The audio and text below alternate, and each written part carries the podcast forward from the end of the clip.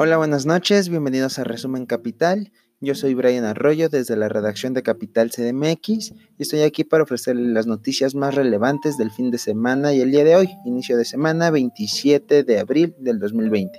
Así que iniciamos e iniciamos con las cifras en torno al COVID-19. La Secretaría de Salud hoy informa de 1.434 muertos, 15.529 la cifra de contagiados y la cifra de contagiados activos asciende a 5.009. México se ubica como una de las naciones más mortales para los enfermos de COVID-19. Se encuentra por arriba de la media, es uno de los 17 países que está por arriba de la media a nivel mundial. 6.9 muertes por cada 100 pacientes de la enfermedad se registran a nivel mundial, mientras que en México se registra esta media 9.4 muertes por cada 100 contagios. Así México se convierte en uno de los 17 países por encima de la media a nivel mundial y en el décimo más mortal para los pacientes de COVID-19. Recordemos que el subsecretario de Prevención y Promoción de la Salud ya había advertido que México o que en México la población es susceptible a sufrir más que en otros países por males como la diabetes, como la obesidad, como el sobrepeso, además de que ya había pronosticado el propio gobierno, la propia secretaría, en voz de Hugo López Gatel, que 8 de cada 10 pacientes graves podrían morir a causa de estas enfermedades previas. En el gabinete presidencial, en el gabinete de Andrés Manuel López Obrador, se presenta el primer contagio. Se trata de Erendira Sandoval, quien es la titular de la Secretaría de la Función Pública. Esto se dio a conocer a través de una carta informativa que se publicó en redes sociales.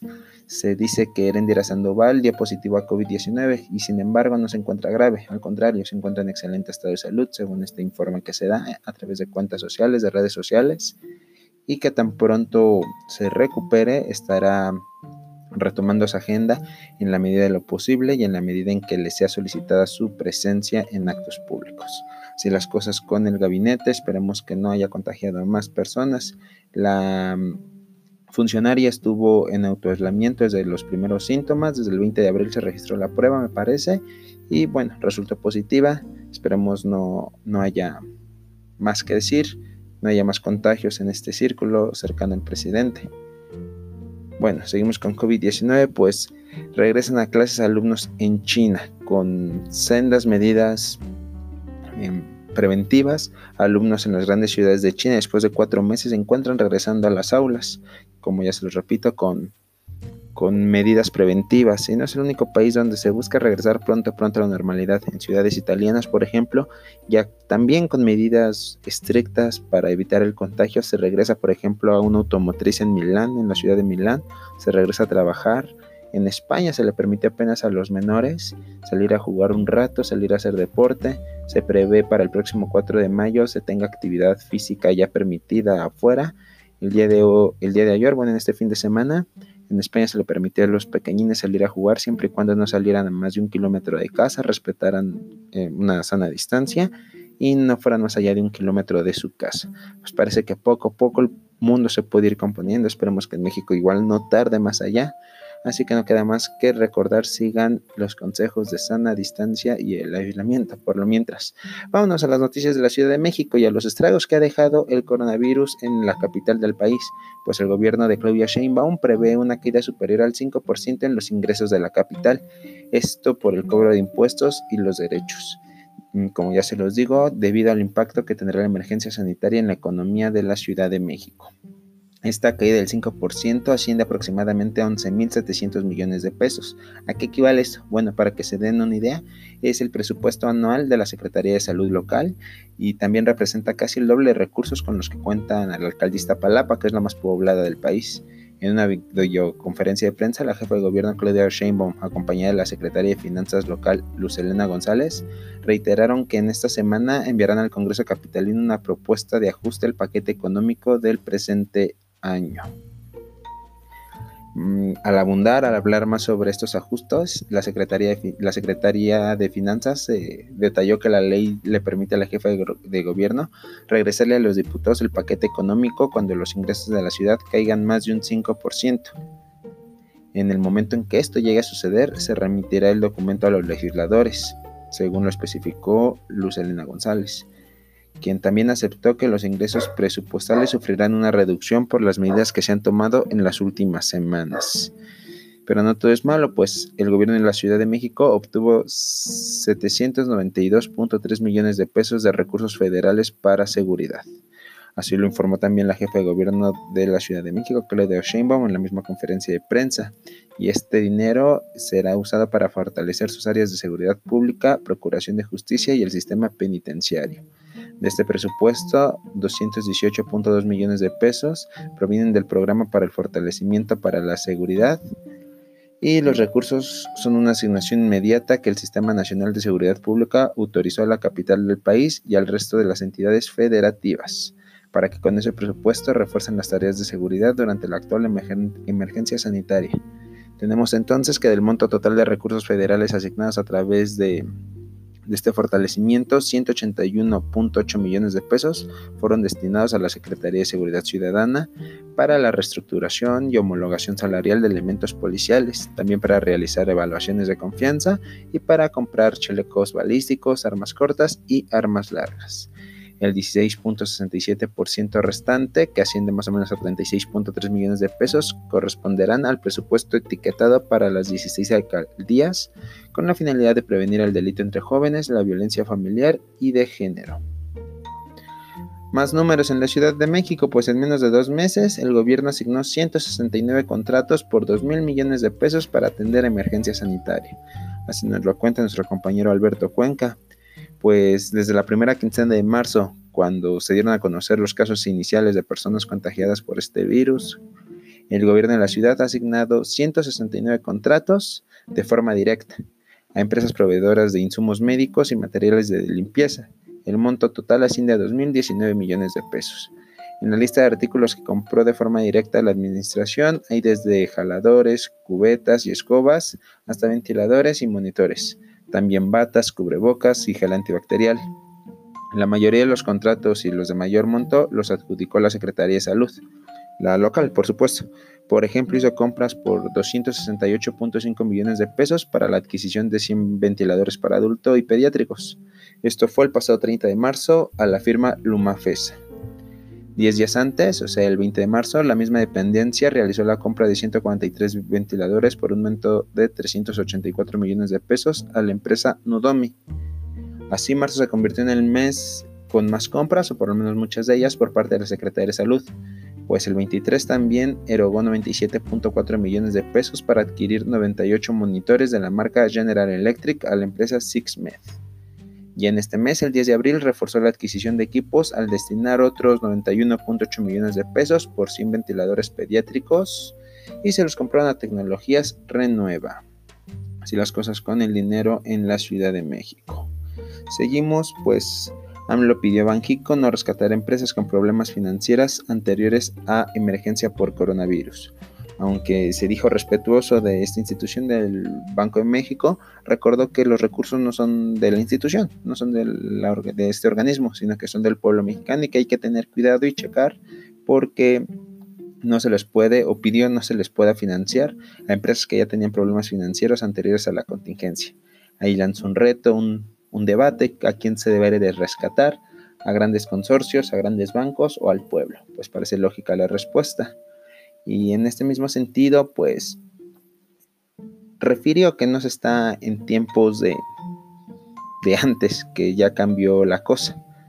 Así yo, yo me imagino, puede ser probable, que muy en referencia a, por ejemplo, el FOBAPRO, con recursos públicos se rescataron empresas privadas.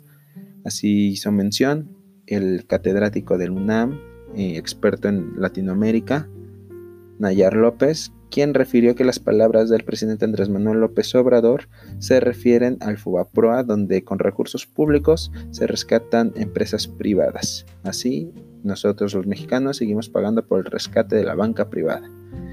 Bueno, bueno, por lo menos Andrés Manuel López Obrador parece más consciente de esta situación. Veremos qué pasa. Si seguimos con dinero, pues eh, la industria privada, el sector privado el Banco Interamericano de Desarrollo habían llegado a un acuerdo, bueno, o llegaron a un acuerdo donde se apoyará a micro, pequeñas y medianas empresas con crédito por 12 mil millones de dólares. Así lo informó el Consejo Mexicano de Negocios y el BitInvest, el Banco Interamericano de Desarrollo, miembro a su vez del Grupo BIT. Este grupo financia empresas y algunos otros proyectos. Este anuncio se informó a través de redes sociales el domingo y también fue retuiteado, fue plasmado ahí en su cuenta social de la Secretaría de Economía. Se etiquetó aparte de la Secretaría de Hacienda y Crédito Público. En el Consejo Mexicano de Negocios este, eh, se, se alegró al informarlo y el organismo expuso también en el comunicado que les menciono que el acuerdo cuenta, contaba con el respaldo de la Secretaría de Hacienda y que está basado en el financiamiento a través de factoraje inverso. este instrumento permite a las MIPIMES que conforman la cadena de valor de producción de grandes empresas obtener una alternativa de financiamiento a tasas atractivas de intereses. El producto es de crédito sería revolvente y con un plazo medio de 90 días. Se lo repito, esto según el documento que se conocer en redes sociales. Así se permitiría financiar al año por un monto estimado de hasta 12 mil millones de dólares o unos 290 mil millones de pesos en facturas estimadas de 30 mil proveedores de medianas, pequeñas y microempresas en México. Les, les digo, aunque la Secretaría de Hacienda y Crédito Público fue etiquetada en este comentario de la Secretaría de Economía, el presidente Andrés Manuel López Obrador hoy en la mañanera dijo que él no avalaba ese negocio. Dijo que está bien si está el crédito por, por otra parte, pero que si se trata del presupuesto del gobierno federal no lo iba a poder avalar y que le disgustaba bastante que se hiciera sin, sin el beneplácito, sin, sin el avalúo del gobierno federal. Textualmente dijo que no están de floreros, que el gobierno federal no está de floreros bueno, pero el domingo, como se los menciono, los organismos que forman parte del Consejo Coordinador Empresarial y como el CONCAMIN, CONACINTRA, COPARMEX, más, más de estos consejos, habían celebrado este acuerdo. Y recordamos que han estado insistentemente pidiendo a Andrés Manuel López Obrador que se haga decretos, que el país haga decretos para poder ayudarles a solventar esta crisis a las, a las empresas, Andrés Manuel parece, el presidente Andrés Manuel López Obrador parece fincado en su convicción de ayudar a pequeñas y medianas empresas, pero sí está peleado con esta otra parte de, de la cúpula empresarial por estas mismas razones. Bueno, seguimos, pues Muñoz Ledo rechazó la reducción de salarios. Así es, el diputado Porfirio Muñoz Ledo, el diputado federal por Morena, se manifestó en contra de estas medidas anunciadas por el gobierno de Andrés Manuel López Obrador para hacer frente a la crisis, para tener recursos contra el COVID-19. Recordemos que entre estas tantas medidas está la reducción de salarios y la eliminación de, de incentivos de fin de año como aguinaldos en los altos puestos públicos. El Edo en su, en su Twitter, a través de su cuenta de Twitter, llamó al gobierno a respetar los contratos colectivos para otorgar apoyos a las micro, pequeñas y medianas empresas y establecer una renta básica universal, que es una propuesta de hecho que ha impulsado la oposición. Perdón. Y bueno, textualmente dijo, no a la reducción de salarios ni a la supresión de salarios. Sería violatorio de la ley. Debemos respetar los contratos colectivos, otorgar apoyos a las pymes y establecer una renta básica universal, habiendo tanta tela de dónde cortar, ¿para qué hacerles ojales? Les repito, eso lo escribió el diputado federal por Morena. Así las cosas, este la Secretaría de Trabajo también en la mañanera reveló el nombre de algunas empresas que no han cerrado pese a la epidemia. En compañía de Andrés Manuel López Obrador, la Secretaría de Trabajo Luisa María Alcalde reveló durante la mañanera de este 27 de abril los nombres de las empresas que no han cumplido las medidas solicitadas por el gobierno para hacer frente a la pandemia del coronavirus. Por lo tanto, continúan abiertas. Abiertas, perdón. En la lista que se denominó quiénes quieren el cumplimiento de las medidas sanitarias, la secretaria señaló que entre las empresas que no han cerrado se encuentran Coppel, es la tienda norteña de, de línea blanca, de ropa, de electrónica, o Andra, que es una zapatería. Y bueno, ambas de moda textil. Coppel también vende zapatería y ropa. Del total de empresas visitadas, el 87% han cumplido con la normatividad y el 13% restante se han negado a cerrar. Entre otras empresas está Carnival y Bolim que son empresas dedicadas a la fabricación de equipos electrónicos para auto. Luisa María Alcalde reconoció un cambio el trabajo de compañías como Dentrimex, Juguetron, Flexi, CBMX y Ternium, quienes están enfocados en algunos sectores industriales y comerciales, pero que se aplicaron los cierres de sus instalaciones y de sus actividades. Malas noticias para el peso, pues el precio del petróleo del West Texas Intermediate, esta referencia del petróleo estadounidense, cayó hasta el 16.88% hoy y ante esto, o bueno, no ante esto, pero sí como parte de este problema petrolero que se ha venido viendo en los últimos meses, las últimas semanas, Pemex anunció este 27 de abril que el gobierno federal le otorgó un beneficio fiscal adicional para acabar el 2020 por 65 mil millones de pesos, para lo que les resta, como les digo, del ejercicio fiscal de este año. Esto, como ya se los venía diciendo, en medio del desplome de los precios del crudo a raíz de la pandemia del COVID-19, a raíz de la pelea entre Rusia y Arabia Saudita por los precios. Además de que en México ya la paraestatal, la Pemex, se le ha bajado su calificación en algunas evaluadoras mercantiles.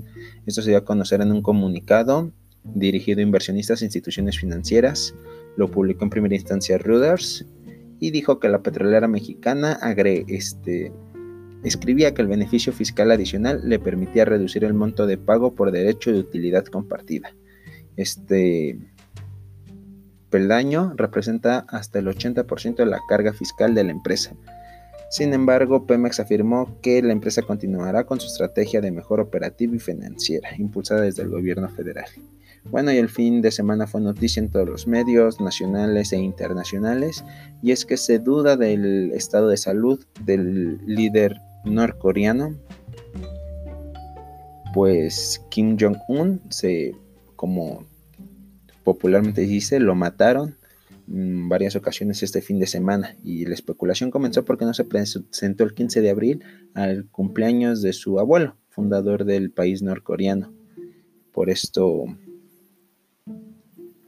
por esto se especuló, por eso tomó fuerza la, la noticia, el rumor sin embargo, por ejemplo, figuras como Donald Trump dijo que sabe cómo se encuentra el líder de Corea del Norte sin ofrecer más detalles al respecto.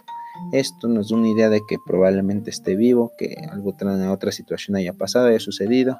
Hubo noticias incluso de su recorrido en un tren de él desde la costa hacia el centro. Muchas, muchas noticias se suscitaron el fin de semana en relación a Kim Jong-un, líder de Corea del Norte. Este, pues esperemos qué pasa con la noticia, cómo se va a conocer, porque por el momento la prensa norcoreana no ha hecho nada público a nivel mundial y al revés. Hoy se publica una carta firmada por el propio Kim Jong-un a su homólogo de Sudáfrica por el Día de la Libertad que se celebra este lunes en ese país. Bueno, así las cosas amigos. Muchas gracias por escucharme. Nos escuchamos el día de mañana. Esto fue todo en resumen capital. Buenas noches. Síganos en nuestras redes sociales arroba capitalmx-bajo en Twitter, Facebook y, e Instagram capitalcmx y YouTube cmx TV. Claro, nuestra página de internet capital-cmx.org. Muchas gracias.